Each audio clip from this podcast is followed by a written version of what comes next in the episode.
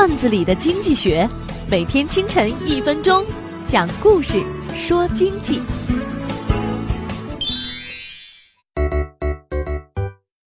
我们经常看到老板表扬一个签下大单的员工，以后公司就靠你啦。签单成功的员工乐呵呵地走出老板的办公室，随即听到老板在办公室劈头盖脸地训斥失败的员工：“你看看那个谁，你们一同进入公司，人家签下了这么大的单子，你连一点意向都没有。再给你一个星期时间，如果一个星期内还签不下单子，马上给我卷铺盖滚蛋！”不少老板经常在员工签单后喜形于色，以后再签下这样的单子，我就给你升职。转过身来，老板会对其他的员工说：“你们一定要向谁谁学习。”这样的喜怒无常，除了容易让签单的员工忘乎所以，让其他的员工觉得有差距感外，同事之间团结的氛围也会遭到破坏。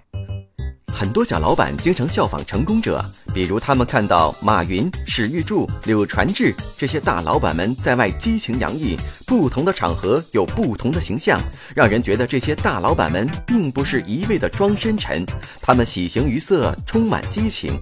一定要记住一点：一个成功的企业家，除了制定公司战略，他更多的精力是处理外面的关系和资源。很多企业的内部管理都是他的得力干将，小企业的老板多是亲力亲为，但切记喜形于色。员工知道你的内部事情越多，你的管理难度越大。身为管理者，更要学会隐忍，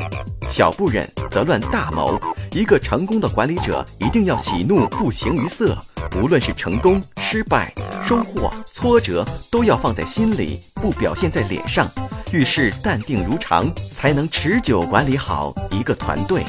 本栏目由财经榜中榜之路上说头条与上山微电台联合制作。我低头走过一路山岗，云冲向沉沦已久的沧桑。